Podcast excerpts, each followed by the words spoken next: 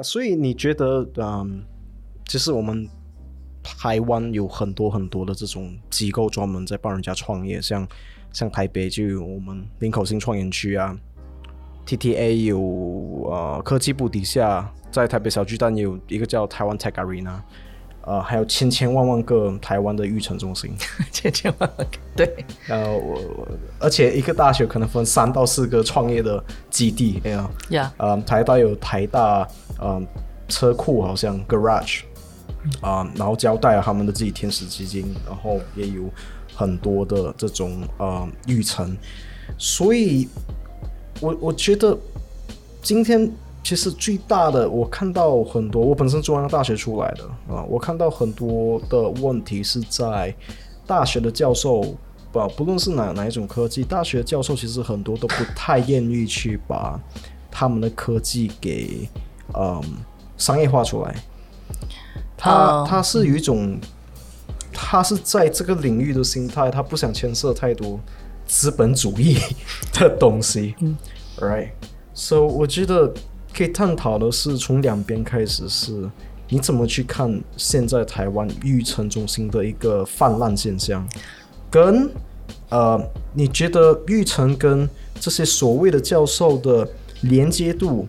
呃，有没有做到他们应该做的？就是所谓呃，我在我我的圈子，我们叫 tech transfer，把技术转移到可以被商业化的一个方向去。呃，我个人觉得没有。你怎么看？哎，是因为所有的所有的观点都是相对的。如果对比的是美国，我们如果我们要讲戏骨，我们要讲 Boston，当然很容易觉得我们现在的状况是没有。但如果对比的是十年前的台湾，那其实有很大幅度的进步。对，所以，嗯，因为。大学的制度，我们台湾的大学的制度，在教授的升迁考核上面，没有任何一个指标是鼓励他跟商业结合。他的指标最重要的是研究的研究的论文的绩效，他的行政服务，还有他的教学。可是。常年过去这二十年，大家都知道，研究已经远大于教学跟服务，所以这几年才会开始有一个检讨的声浪，说教授太把教学放最后，所以大学教授理论上应该是大学很重要的老师，大学生上了大学以后很重要的指导者，但是大学教授在绩效考核上面，教学坦白讲不是最主要考量。如果不是这几年开始要平衡教学的比重，开始鼓励教学实务，开始教学评鉴加强的，你说的教学意思是说教导学生的比重，还是教学的意思是？有在台湾念过大学的同学应该都知都有都见过不止一位教授，可能拿 N 年的简报来念嘛。拿用了 N 年的教科书来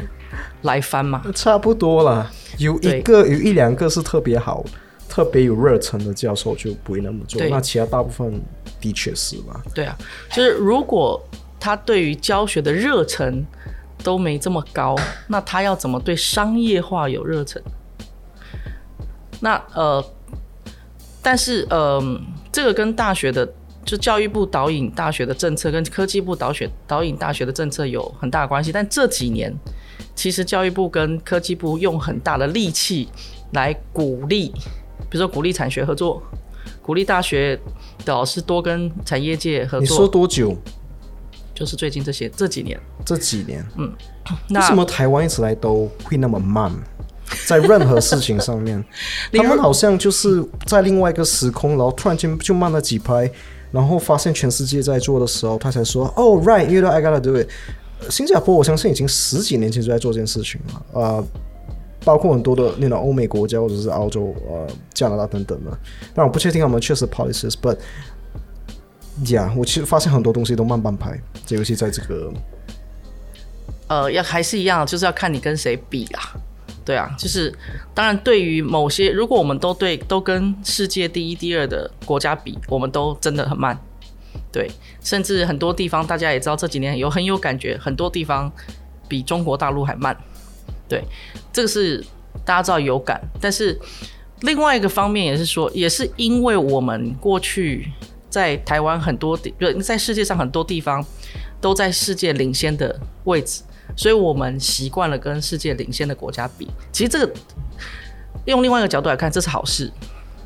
因为我们不会因为我们的人口这么少，然后呃就跟中后段比，我们其实都跟前前几大国家比。那但是也是因为我们常年跟前几大国家比，所以我们其实很多很多人都会忘记，其实我们已经超越很多国家。对，所以呃。比如说，以大学的大学的这个刚刚讲的创业啊，育成这几年在大教育部跟科技部很鼓励大学的老师往产业靠近，跟产学鼓励多产学合作，鼓励教学实务生等，鼓励甚至科技部直接有计划鼓励大学教授创业，拿一亿来鼓励大学教业创业，大学教授创业，那这些都是鼓励措施。可是因为基本的助理教授生、副教授、副教授生、教授的这个升迁的路，它的评分标准、它的考核标准，研究还是占大量。那要怎么改？在这一块是谁设计这一套这一套那么奇怪的系统？是立法院吗？还是这是在科技部底下？是要怎么去去有上的去改变这事？因为鼓励不代表它结构上本身就有问题，right？呃，应该是说以前，应该是这是这是所有的法规都是有时代背景的。以前是想要鼓励我们，就是整个大学高等教育可以赶上世界的高等教育的水准。那最好量化的标准就是在世界上发表的论文。你在第一。最高等级的会议，你在最高等级的期刊上面发表论文，这是最好 track 绩效的方法。因为你把学生教得好，什么时候才会出现绩效？可能是五年后。比如说，你你大你大一到大四这个学生在学校可能成绩不好，可但是他的实作很好，最后他毕业两年后进了 Google，这个绩效会不会算在教授手上？你很难 check，最好算绩效的方法，最好算量化的方法就是论文篇数。所以某个程度来讲，呃，当然研鼓励研究论文篇数是造成这个结构很重要的一个关键。可是它也有它的时代背景，就是 K P，当然我们都知道，在企业都知道 K P I 的设定会导致整个企业的企业绩效跟企业文化会朝 K P I 的设定的方向。去走，那怎么扭转这个文化？怎么扭转绩效？其实就是 KPI 设定必须调整。对，那所以，但是这种调整，比如教育体制的这种调整，也没有办法一触可及。像比如说一零八课纲讲素养教育，中小学开始从去年开始课纲讲素养教育。哎，唐凤当年从他被邀请担任课纲课程发展委员会。在体制外被邀请担任课程发展委员会，他担任自选的代表，到他也在他眼前当他政务委员的过程里面，看到一零八课纲上线也很多年了，对，所以需要时间，尤其是法规的改变。但是，呃，所以除了除了等法规改变之外，其他就是有很多。比如说民间的努力，或者是个别的学校或个别老师的努力，所以这几年其实也会看到有一些学校，它因为少子化的关系，它因为有危机意识的关系，所以提早除了在体科技部跟教育部的鼓励之下，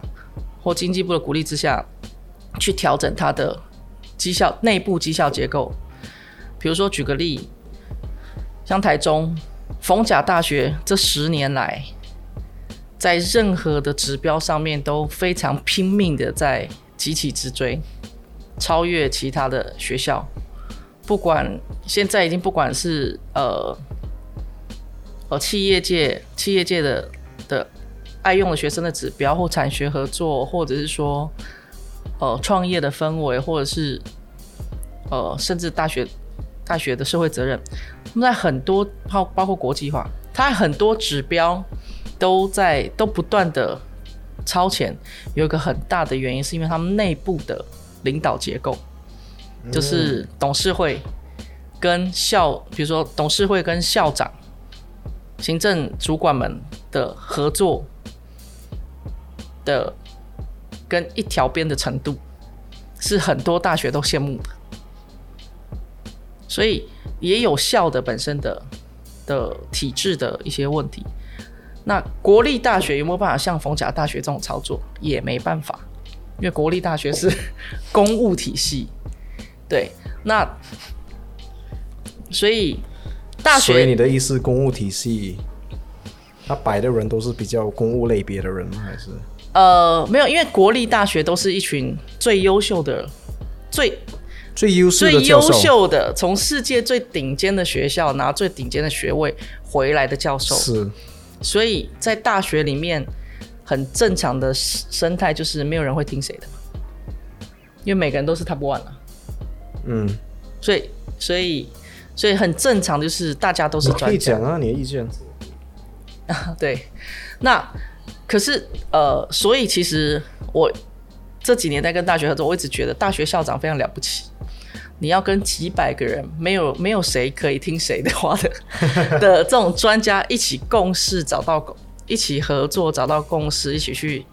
去制定一些方向，去推动。其实坦白讲，真的不容易。所以台大校长真的很难当。对，那所以呃，我们回到如果讲大学的，大学的跟大学的，比如你刚刚说的技术商品化的这件事情。其实，呃，如坦白讲，过去在过去比较是个人的个别的教授，他可能因缘际会跟产业界合作的比较密切，所以技术商品化这边衔接的很顺利。比如说清清大、交大、台大，一直长期都有大企业合作实验室，直接从实验室合作公司的技术，然后实验室整批人不断的毕业就往公司送。对，那这个是。呃，这也是奠定台湾，比如新竹科技科技园区过去这三十年来成功的很重要关键，因为人才源源不绝。但是，当了当时代到了一个新的挑战，其他的呃其他的学校本来都只靠个别努力、个别教授努力的，现在已经到了一个新的时代，就是因为一方面有。为少子化的危机，学校存亡的危机，一方面有大陆抢学生、抢老师的危机，抢工作机会的危机，所以其实这几年上有政策鼓励，下有危机夹击，所以这几年很多学校是已经比较比较动起来，比较会鼓励，甚至要求强制要求老师要产学合作。不管在课程上合作，在实验室上合作，甚至技转，对，所以这几年坦白讲，已经比之前动起来的范围比较大了。但是跟我们，如果我们长期接受哦，呃，Boston 或者是戏谷的这样子的观察，我们就会觉得说啊，人家他们的技转的体系多么成熟，好棒哦，到处都有天使投资人，很多新创可以很快的发展。因为不同的时代背景跟环境背景的关系，所以，呃，坦白讲，当然台湾是落后的，相对来讲，但是现在其实有很多新的措施，所以我会觉得现在这个时代，呃，刚刚说的，比如说育成泛滥，应该比较不是育成泛滥，育成其实在萎缩，应该是说孵化器泛滥，甚至连加速器都过多的。现在状况，加速器是绝对泛滥了，对，错了。对，我觉得这个是个很重要的过渡期，因为所有的市场其实都是从完全没没有能见度到过热，然后要修正，没有过热是没有修正的。对啊，对啊，因为大学从从只有零星几个学校自己开创业课程，到现在教育部全面主导，鼓励大部分大学开。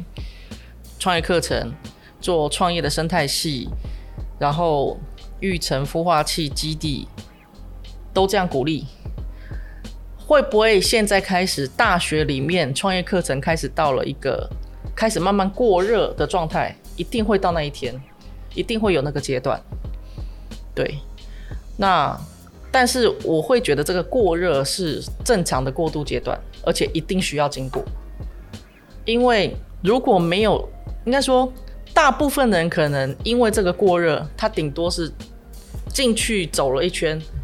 可能知道了什么叫做创业。很多学生都是这样嘛，嗯，就进去玩了一圈，哦，好像我知道了什么是创业。那很多人就是呃，很多学生可能就只是进去被广告一圈好了，好，那他可能真的没做出什么东西，但我觉得即使是这样，都是好事。对台湾来讲，我觉得都是好事，因为我当年会从台北去台中推行创业教育，有一个很大的理念，就是台湾需要回到六七零年代那时候呃的创业氛围，就是全民拿着。一个公事箱就到全世界去闯市场、做贸易、全民创业的那个阶段，因为我们的科技产业其实受到很大的挑战，我们一定要有第二曲线出现。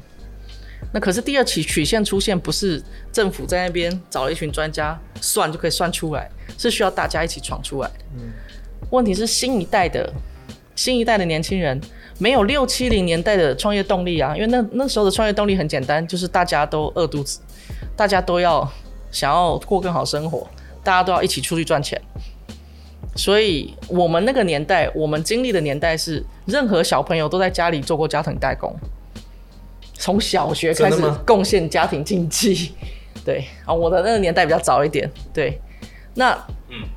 可是当现这这现在的现在时代小朋友，家庭环长大的环境这么舒适。不要说叫他去创业，任何就是有一点冒险，可能都都有点挑战。可能最大冒险就是大学去夜冲，就是很大的冒险。最大的失败就是就是告白失败。那夜冲啊，对，最大的失败可能告白告白失败。那。你真的很懂啊，大学的对的心理。对，如果如果大家的最大的失败跟最大冒险是在这个程度，那怎么可能会长出新产业？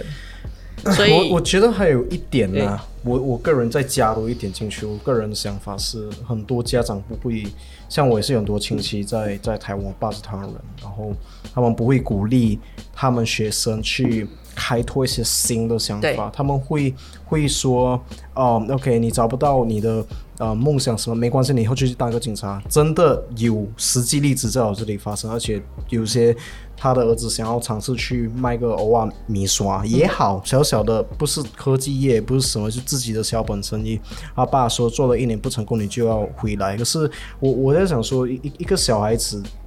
已已经已经是比我大了，就类似。我堂哥，呃，你要有自己的，你你十八岁之后，其实你应该有自己的一个一个特别的想法，跟你以后未来要做的事情，所以让我变成觉得很多的家长在这一块，嗯啊，尤其是在台湾特别严重，他灌输的是，呃，他们要孩子成为未来的他，就是呃，不断的继续到这些大企业去去去工作，或者是去呃。因为他们觉得是对他们是好的，嗯啊，这是我看到的。其实不是台湾特别严重，应该是华人有华人在的地方都是这样。苦过来的父母绝对不会想要小孩再苦一次，他都会觉得我已经苦过来，就是为了让你过更好的生活。那我都苦过来了，我怎么会让你再走一次我的我的路呢？当然是让你过更舒服的日子，过更好的日子，过更稳定的日子。这是正常的呃华人父母爱子女的方式。对，那如果是在早一点点的时间，我们的经济还没有，我们经济跟产业发展还没有受到这么大的挑战的时候，当然大家有这样的想法都是 OK 的，因为也真的找得到很多工作，不用太努力就找得到很多工作，赚得到钱可以养活自己。对，那问题是现在环境已经不一样，现在我们的。过去几年，大家都知道红色供应链抢走我们多少的商机。如果我们自己不转型升级，如果我们自己的产业不找出第二曲线，如果我们不找出中国以外的其他的市场，我们的经济受到很大的挑战，那个会表示很多年轻人是没有就业机会，他是会面临养不活自己的的状态，所以这个跟原本父母想说在一切成平的时候，想要小孩的发展条件、环境条件因素已经不太一样。对，所以为什么我会觉得现在年轻人反而应该要回到以前全民创业的阶段，要重新帮台湾找出新的产业的出路。对，可是你没有冒险精神，你不可能创造新产业；你没有承受失败的能力，你不可能创造新产业。所以为什么我会觉得，即使大学的创业教育就算过热，孵化器太多，我觉得暂时之间对台湾都是个好事。因为要把一群从来没有冒险精神、没有受挫能力的年轻人，起码让他们去知道，哦，原来世界没那么简单，原来我还需要很多努力。呀，我我延伸另外一个可能不太有关系的话题，呃，我那一天在看那个比尔盖茨跟 Elon Musk 他们在他们跟百度的 CEO 在那个中国做一个论坛，他们认为呢，在亚洲。日本很早就开始这个模式，就是政府大力的介入，说这国家未来的新创或或者是创业界要往 AI 的方向去走。啊，可是他们两个就是啊，Elon 跟 Bill 同时发表了一模一样的想法，就是说啊，政府介入。的时候，就有可能衍生出的另外一个话题是，政府介入太多的时候，这时候资源就太多，所以你新创其实很多时候，他团队有 access to 很多的资源，所以啊，变成说今天在政府扶持下的这些团队，其实他们没有，呃，像你刚刚说的，已经第一轮的，嗯，经历第一轮的。苦难应该这么说，就是第第一轮的困难。可是，可是在政府的扶持下，其实他们已经轻松很多了。可是，呃，比起戏骨的那一群人，他们都是一个创业家，有可能失败了三四次才成功。所以在这样的情况下，他们所训练出来的人的整个素养是完全呃不一样的。所以我刚刚说，为什么这会衍生出另外一个问题，是因为有可能政府给予的这个新创资源也是太泛滥了。从我本身在呃我们这个园区跟呃我们跟那些别的政府单位合作，我们都发现啊，因为我们说 take it as a granted，啊，sorry take it granted，啊，变成我觉得其实今天两个问题，第一个是政府把这些资源分得太散，这是第一个问题；第二个问题，我觉得是太多呃资源新创，所以你出去外面听到很多团队说啊他们在接什么案子，都是政府的案子。然后你没有听到说哦，他在跟别的企业来，呃，maybe 他在跟哦，我们在跟那些泰国企业合作，我们在跟一些什么企业合作没有，很多都是在靠着政府的的案子在过活，有一点跳太远了吧？Yeah，back to 嗯，应该说刚开始，比如说，因为刚开始要鼓吹这个创业环境的建立，其实一开始这个这个 movement 也不是政府发起的。其实也是民间发起的，只是后来政府开始重视，所以这几年，比如经济部、科技部、教育部不同部会开始比较多资源砸在这里。但是呢，政府资源一定都是暂时性的，都一定是短年期的，所以他这样这样砸也不可，也不是一辈子都这样砸。所以，呃，我我会说过热是一阵子。那您呃，您刚讲的的那个现象。我猜比较多是台北团队的现象，在台北没有错，在台北很多团队其实有一个很大的 advantage，叫做随便孵化器他选，因为因为他一家可能有十家要邀请他去，多难签个约而已嘛，而且那合约就 M O U 签一签就 OK 啦。但是呃，中南部、中南部跟东部的状况跟跟北跟台北就是跟北部其实差很大，这也是为什么我会。几年前我就开始下去中部发展，因为城乡差距非常大，即使只是在中部。如果我不是当年从连天龙国去中南部发展，我也不知道原来你是台北哪里人？我是台北人，对，哪一哪就就台北，不是新北，也不是什么，就台北。呃，我在新北长大，但在台北都在台北工作，所以呃，是天龙国人就会自然觉得大家都是一样的啊，创业大家都是一样辛苦。No，其实很多资源其实是出不了双北的，即使是林口，林口还在双北。对，可是双北就是林口，已经对很多台北团队来讲算远了。对，可是呃，所以政府资源过多的现象，其实比较是在双北会感受到。对。所以我刚刚其实我们一刚开始就是进入主题在聊，我也没有啊，因为现在已经变成了我一个新的形态跟习惯，就是我直接就是呃聊重点，所以我是想要好好介绍你一下，嗯。呃，就是呃您是像刚刚您说的，最初是在台北天龙人高高在上，然后呃去到了呃台中去。啊、从事不论是在呃新创产业的建立这一块，或者是加速器等等这一块，呃，所以呃，张伟君小姐是呃我们这一个 Awakening Heart 的 CEO，嗯，所以 Awakening Heart 是一个加速器，那呃，Awakening Heart Base，好决心决心营，好，决心营。对我们公司的中文名跟英文名都比较特别一点。OK，所以呃，我我也是想要透过呃，包括你也兼任了这个就是呃一些课程在呃静宜大学、东海大学，还有啊、呃部分在逢甲大学，所以。你觉得目前来讲，其实我们也我们 Mosaic 很熟，呃，高雄，我们大家知道高雄的状况，而且我本身也很喜欢台中，我去过好几次，我觉得台中市应该是全台湾目前最适合居住的地方，因为呀因为高雄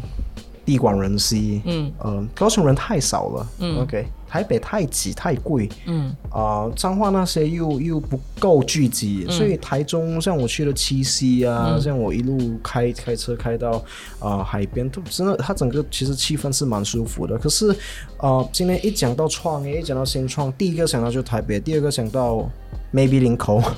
第三个高雄。呃，没有台南其实有一个南科，专门是呃在搞这些大型对，的这些加工业或者是这些代工什么的，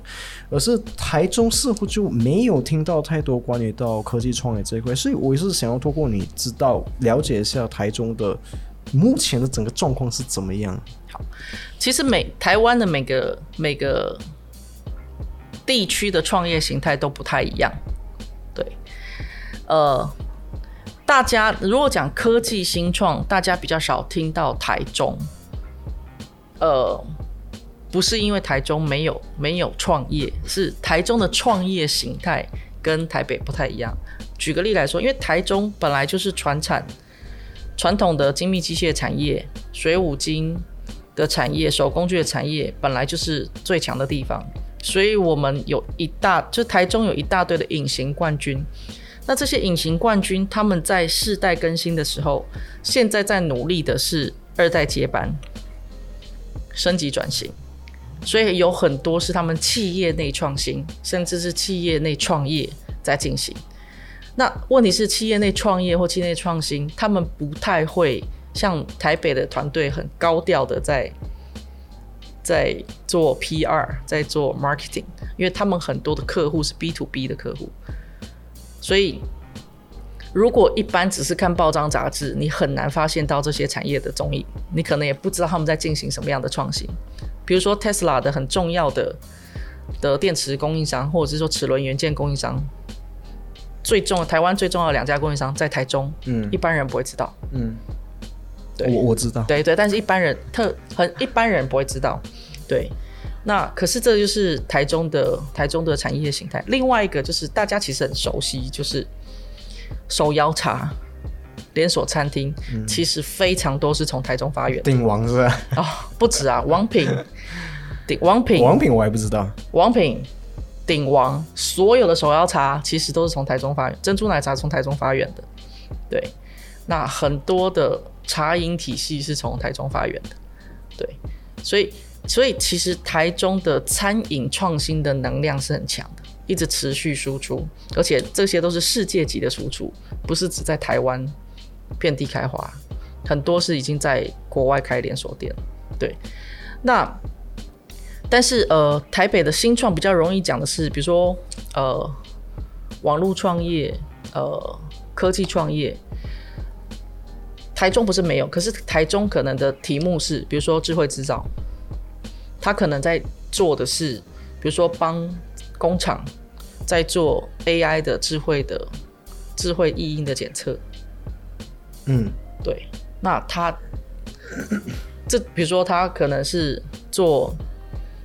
呃，原本是做呃精精密机械金属加工，可是他现在在做的是。手手术的骨材或手术的呃，比如说骨科手术的定位导引的工具，可是这个是比较比较一般的，一般人很比较不会在报章杂志上听到他们的创业的形态。对，所以呃，现在台中的除了餐饮创新这个是持续持续持续不断有很多新品牌的孕育之外。其实，呃，我们这几年其实也在关注。其实台中有两个很重要的产业，第一个是航太，航太业。我以为航太应该是台南比较着重在航太。啊，no，因为呃，大家一定要知道汉翔在台中，对，所以那个汉翔好像是也是 Tesla 的，哎，不是 Tesla，SpaceX 的其中一位。呀呀呀呀，那。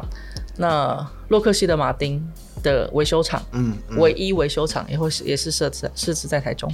也是因为有汉翔的关系。然后汉翔旁边就是中山科学园。好，那所以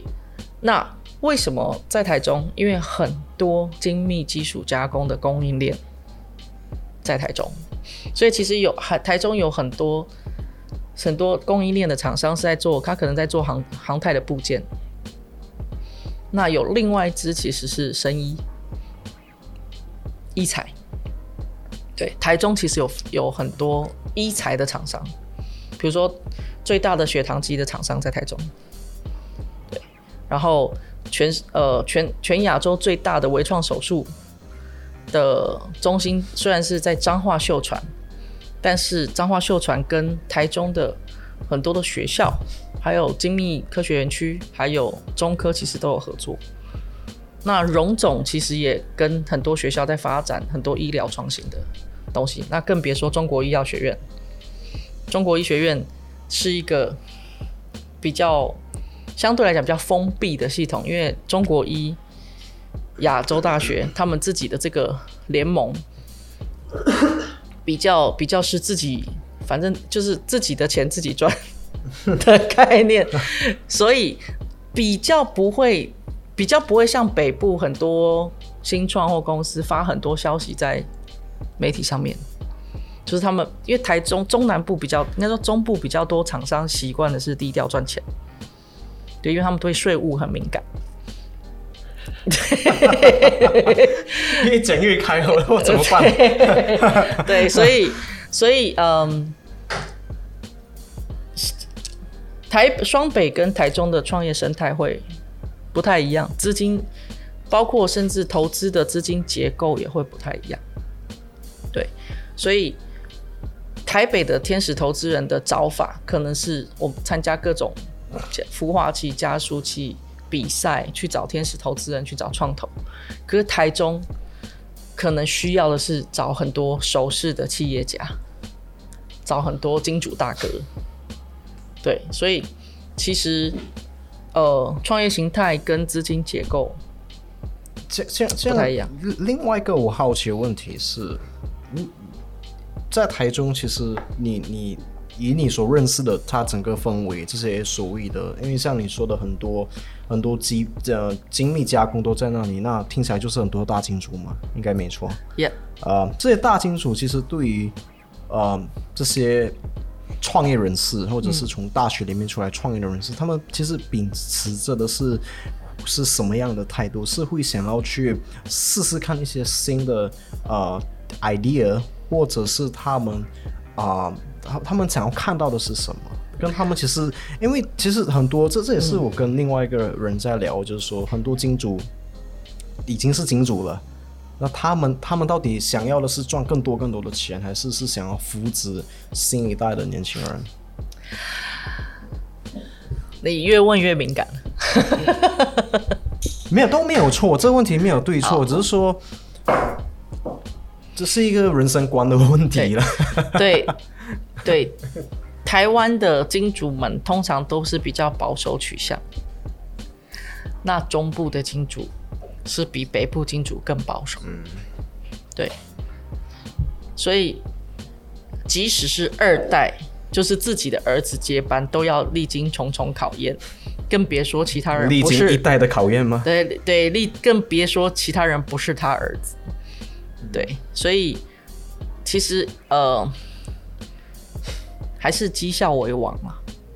就是即使是二代接班，都要在在很短的时间压力里面，做出让上一代那个上一代可能是父亲，可能是可能是可能是。老家老一辈的干部们，对对，管理层啊，对管理层，对，就是即使是少主都要有承受很多短期绩效表现的压力，更别说非亲非故的新创，对，所以嗯，在中部我是听到很多朋友的论调是非常反对鼓励大学创，故非常反对鼓励大学生创业。非常反对。Why？Why？因为这些大学生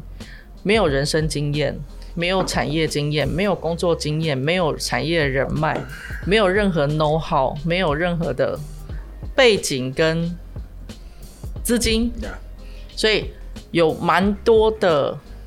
蛮多的朋友是非常反对鼓励大学生创业，是因为觉得这样不是叫他们去死吗？那但是因为我持的量论调是刚好相反。我持的论调是，就是要他们越早死越好。Exactly。所以，所以我，所以其实，呃，但是这个创业教育的这个论两两方的论调，其实一直都是在 debate。对，有很多人会觉得，你害他那么年轻，年纪轻轻就负债累累，你害他，对对对对。那负债累累也不一定啊，那个是。暗示而已。对，那要那要是，对啊。但是，呃，所以，所以我就说，这个这个还是跟文化有关系，因为我们还是就整个整体的台湾的文化还没有，即使是这几年创业氛围其实已经比比之前好，比上一个时代好很多了，创业资源也很也很丰硕了，但是。我们对于失败的容忍程度，毕竟还没有到美国这种程度，就是哇，你失败，你创业，你叫连续创业家，连续三次失败，我都叫你连续创业家，我不会叫你连续成功才叫连续创业家。可是现在，现在这个氛围还没有很巨大的改变，所以其实是需要努力的。所以为什么我觉得，即使是有很多的创业教育或孵化器的这个过程里面。多让年轻人，即使他是淌一趟浑水出来，什么都不懂，真的没有做出什么可看的东西，我觉得对他们人生接下来都是都是好事，因为可能为他有一个种子，他知道以后看事情不能那么简单，做事情要考虑更多，资源可能要准备的更充足。对，这个我觉得这个都在这个都是在成熟的过程。因为其实你只要不论是大学生或者是高中生，你出来创业，你面对的是。所有东西都要面对，而不是像你在某一个企业，你只你只每天关在一个你的整个空间里面，你你要面对事情。我觉得那个成长让你，像像戏骨，像我我我认识的一些企业啊，他们专门就是在在请一些创业失败的人，包括创投也会请一些创业失败的人当他们的 general partner，当他们的这个伙伴，因为因为只有他们才知道 what it takes to yeah 就成功啊。呀，就是我我看到了在在戏骨这一块。对啊，就是当然不可否认，即使是戏骨，我们也都知道统计数字，可能成功率最高的还是呃三十五岁到四十五岁这一段，他已经有一定的 industry 的 knowledge，有一定知道，有一定的背景，一定知道职场上怎么谈合作，怎么运用人脉，甚至有些一定的资源资金。他们创业成功率会最高，这个其实在台湾还是也适用。可是，嗯，台湾面临的另外一个挑战就是，三十五岁到四十五岁是很多人在背房贷，小孩正在上学的时候，其实大部分的人在这个时候的冒险的意愿其实是会降低的，因为这是负担最重的时候。对，所以如果我们可以让年轻人可以先种一个种子，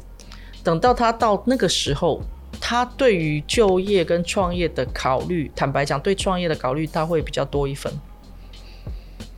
对，因为他可能会觉得某个程度他准备好。可是你如果让从头到尾只有就业的人，突然在三十五岁到四十五岁，突然愿意出来创业，我们大部分听到的朋友，这个阶段会出来创业，包括我自己，嗯，都是被逼的才会跳出来。有的是因为被客户被客户硬要求你就自己出来做，啊，就出来做，或者是因为发生什么事情，公司因为发生指定要他了，然后对他把生意批给他对，或者是或者或者公司发生什么事，被逼着自己出来做，对，否则这个时候是正在享受前十年的打拼成果的时候，对，所以呃，如果我们要鼓励创业氛围的话，如果台湾的创业氛围可以持续的话，其实他们越早知道人生可能路上阶段里面，其中一个选项可以是创业。而且可能，如果选项是创业，需要具备什么？他有这些思考的话，即使他花十年时间准备，他都可以有准备好的一天。可是如果，因为毕竟三十五岁到四十五岁，你出来创业，你承担的风险、你的机会成本，比二十二岁多太多了。所以二十二岁，我常会跟股跟大学生、跟跟那些朋友在 debate 的时候，我常常讲说，你现在什么都没没好失去的，你都不愿意去失去，你都不愿意输，没什么好输不起的时候些人就真的其实创业，有些人就真的不是他的东西。可以可以，到最后可能，我其实很多学生都是我的，基本上跟着我的创业课程的学生，大部分因为我是很模拟实战训练的，大部分的选择就是我知道我现在不要创业，因为他们知道了、体验到了创业有多难，他们体验到了创业路上要具备的条件有多高，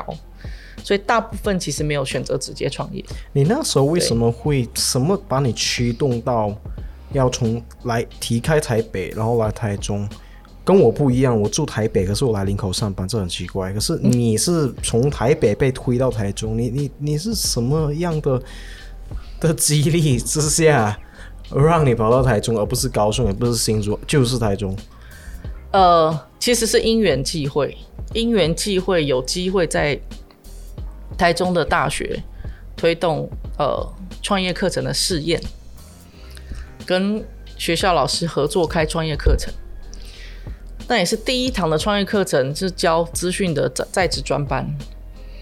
呃，面对一群在医院、在学校当资讯人工程师的学生，我发现他们很多网络的趋势其实是没有听过。例如，例如呢好，例如哈，？AI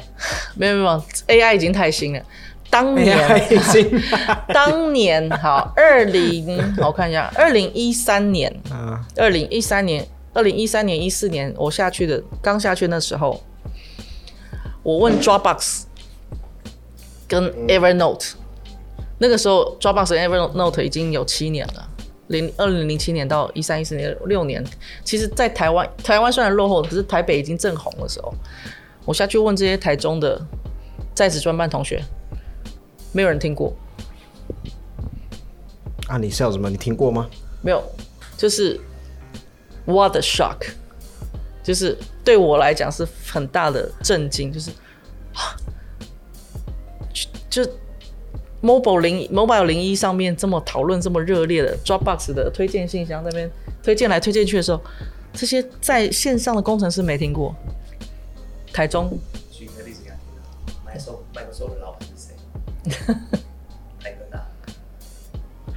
哦，没有啊，呃，你你，嗯，不要说你二零一三了，二零二零了，好吧？呃我们有做一集的街访啦，嗯然后那一集街访问了很多人，就是 Elon Musk，哎、嗯 e l o n Musk 已经够红了吧？嗯然后还有好多人都不知道那 Elon Musk 只有在新创圈红，Elon 呢？对，真的。你讲特斯拉，大家会知道。特特斯拉，你问过这一题吗？Richard？没有问过老板是那有点难、啊。不是你要，不是你要，？Microsoft 老板是谁？有点难。哦、b i l l Gates，right？嗯，Yeah。好 b a c k 你刚刚说的，Yeah。对，所以所以也是是因为这样子的城乡差距，让我突然意识到，哇塞，哦，原来我自己在一个新创新创资源这么丰厚的地方，我自己不自知，我以为大家都一样，所以也是那个机那那个因缘机会开始，我觉得要把很多台北跟国际的资源带到台中，所以就开始台北台中这样的往返，就开始 involve 进去做创业教育，做创业种子师资的培育，然后后来才开始带着老师学生到中彰头很多地方去做辅导、开学合作。所以他是选修课吗？还是他是必修课？他是怎么进行？一开始试验的那个是必修的，研究所必修的课程。哦，你们放到研究所，而不是学学一开始学士部是吗？没有，因为一开始对学生来，因为一开始对学校来讲，那个是个冒险、创新，所以先找人最少的开始。人最少的课就是研究所，对啊，所以先从研究所开始。后来，但是后来我在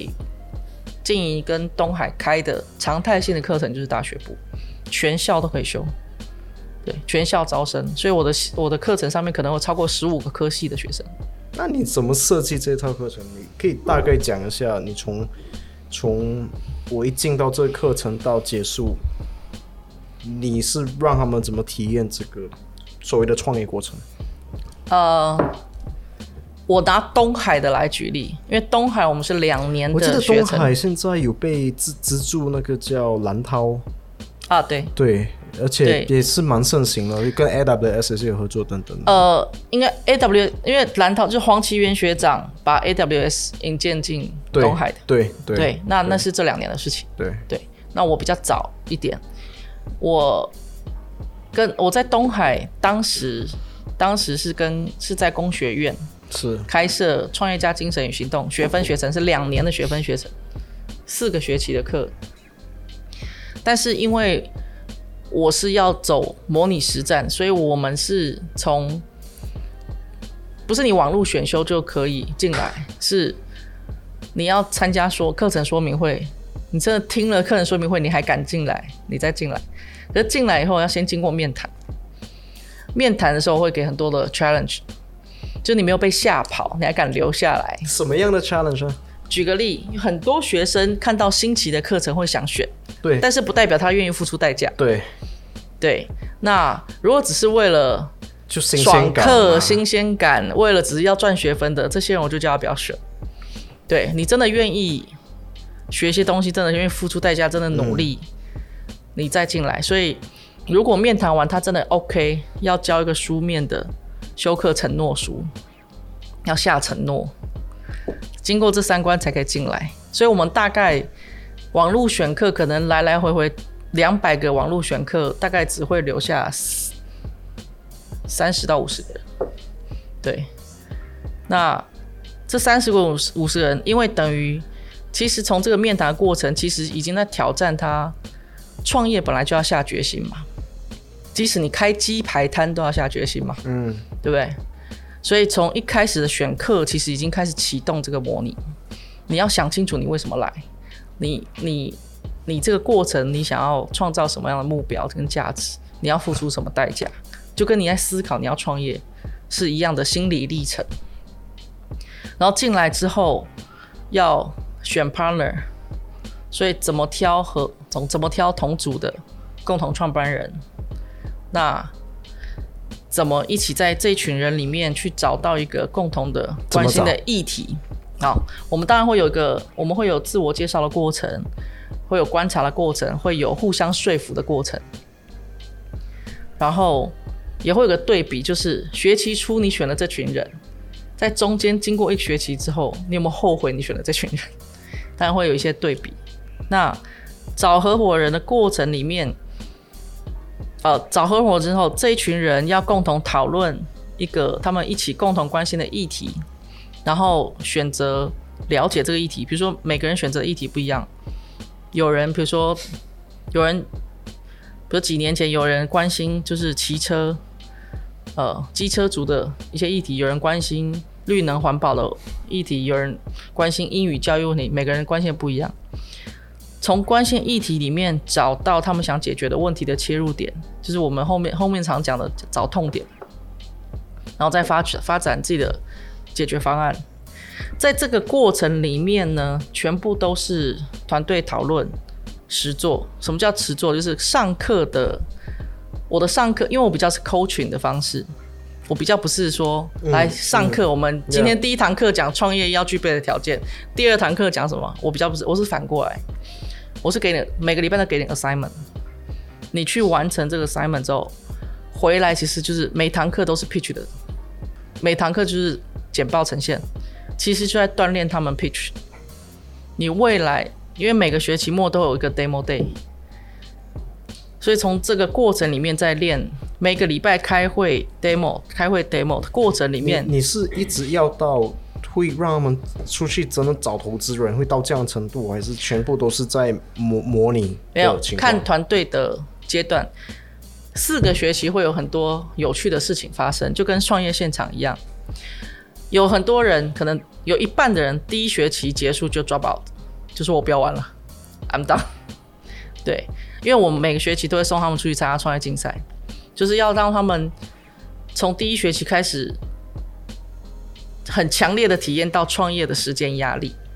就是你一定在短时间之内要产出的这个时间的压力。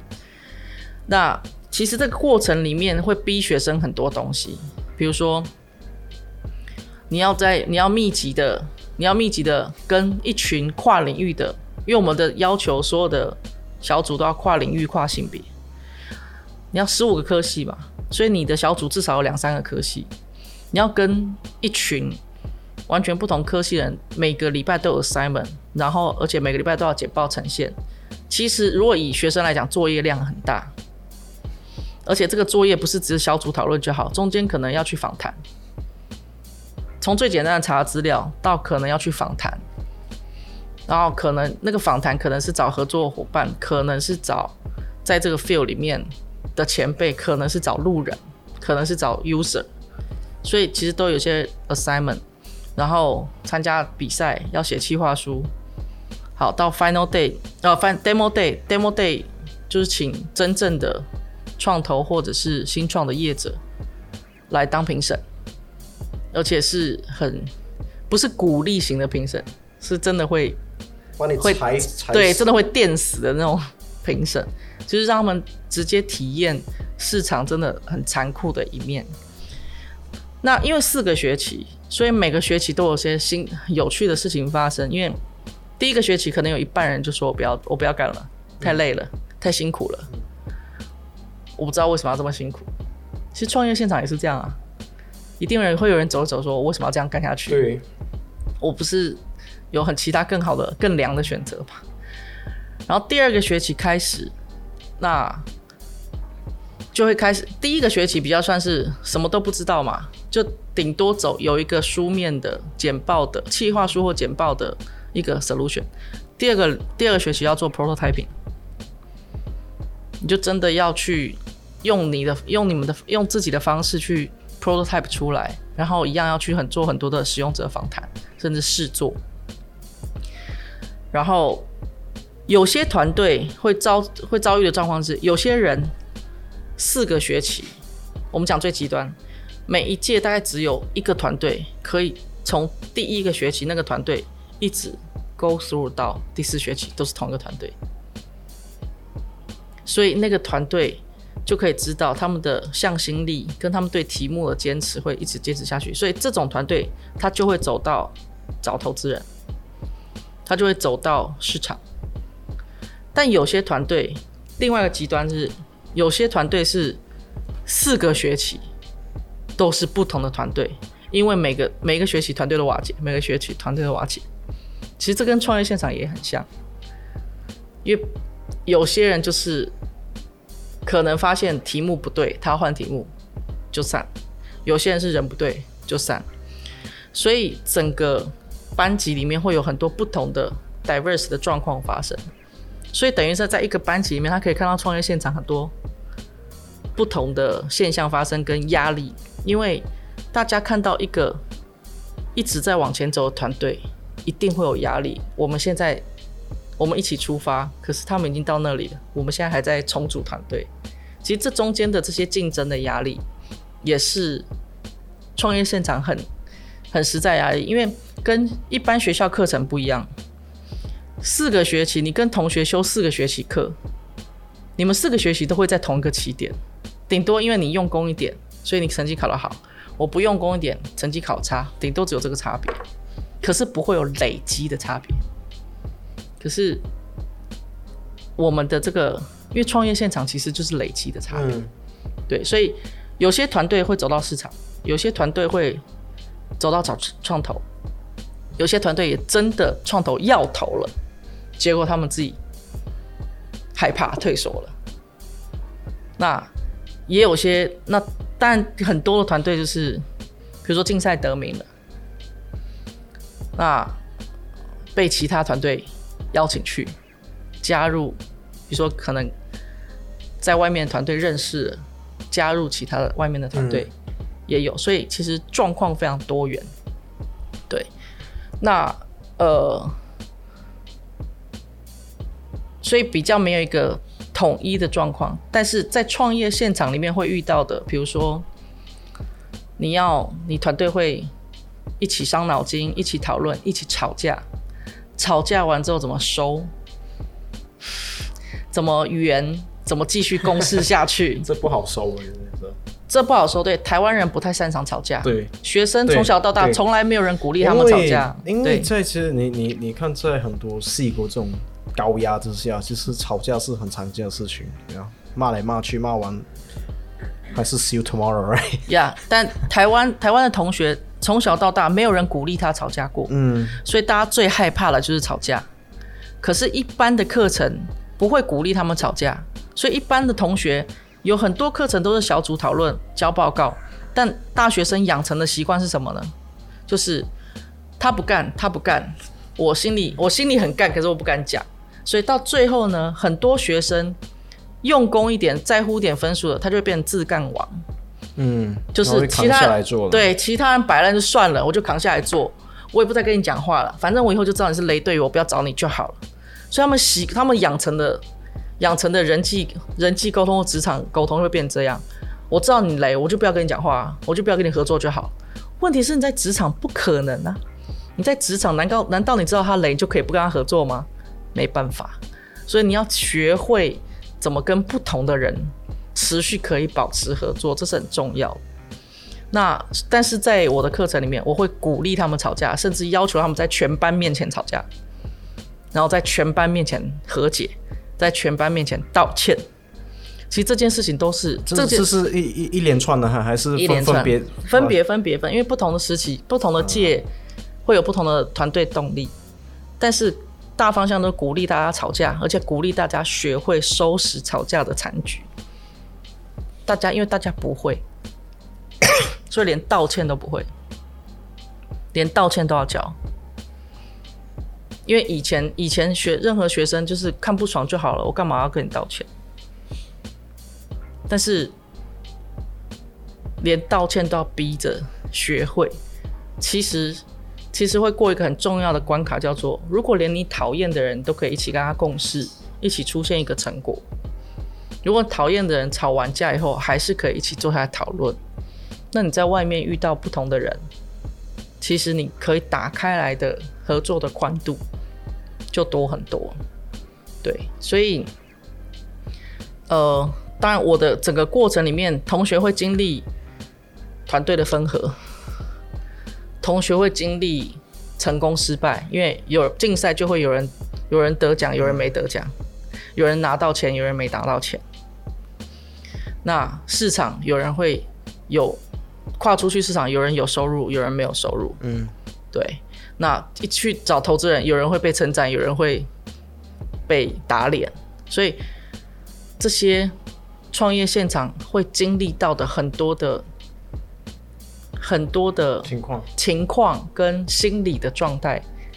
他们在两年里面会经历很多。了解。那今天非常感谢我们这个呃黄 CEO 呃，这样这段剪掉。所以呃，我觉得在最后结束之前，我们再讲一下目前这个 Awakening Heart Base Corporation，嗯，主要是的啊、的，应该不是属于学校机构底下，不是不是不是它是私人机构。那大概简单介绍一下这个机构是在从事啊、除了加速器，然后你们是怎么样培育团队等等之类，你们主要的呃业务等等是在哪里？我们这两年有一个蛮大的业务，是在帮台中市政府经营台中社会创新实验基地。嗯，呃，白话文讲就是孵化社会创新团队的孵化器。只是因为社会创新团队它的业态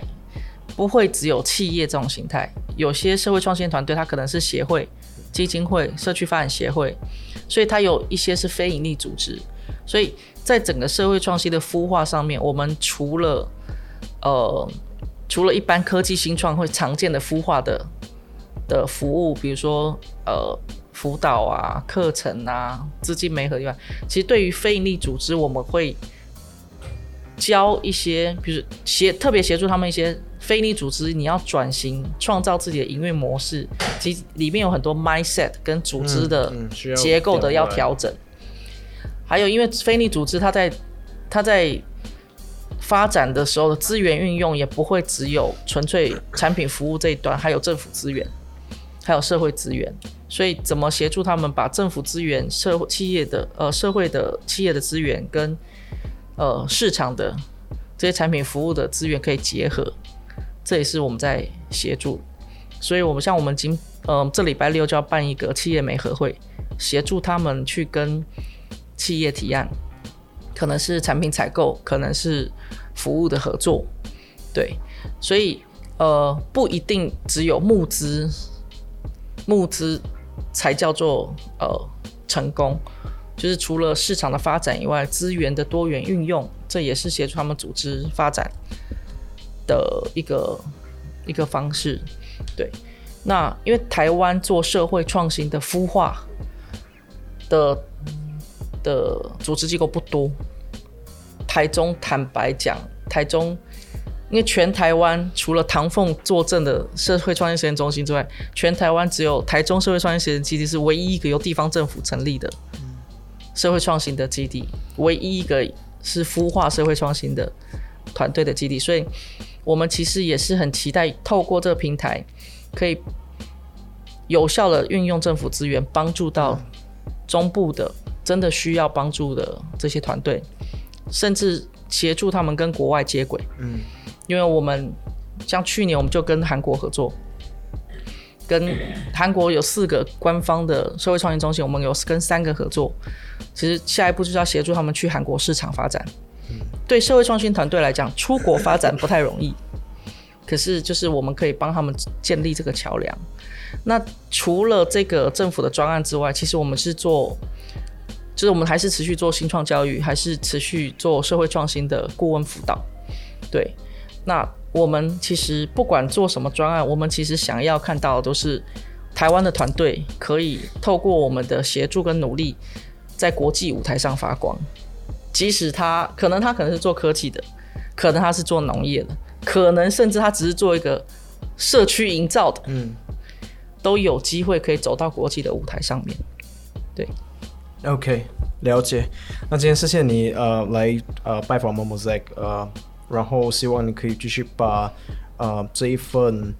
呃热忱继续呃除了东海或希望有更多的教授被影响，然后把把这个信仰给带到全台湾去。谢谢。，谢谢谢谢。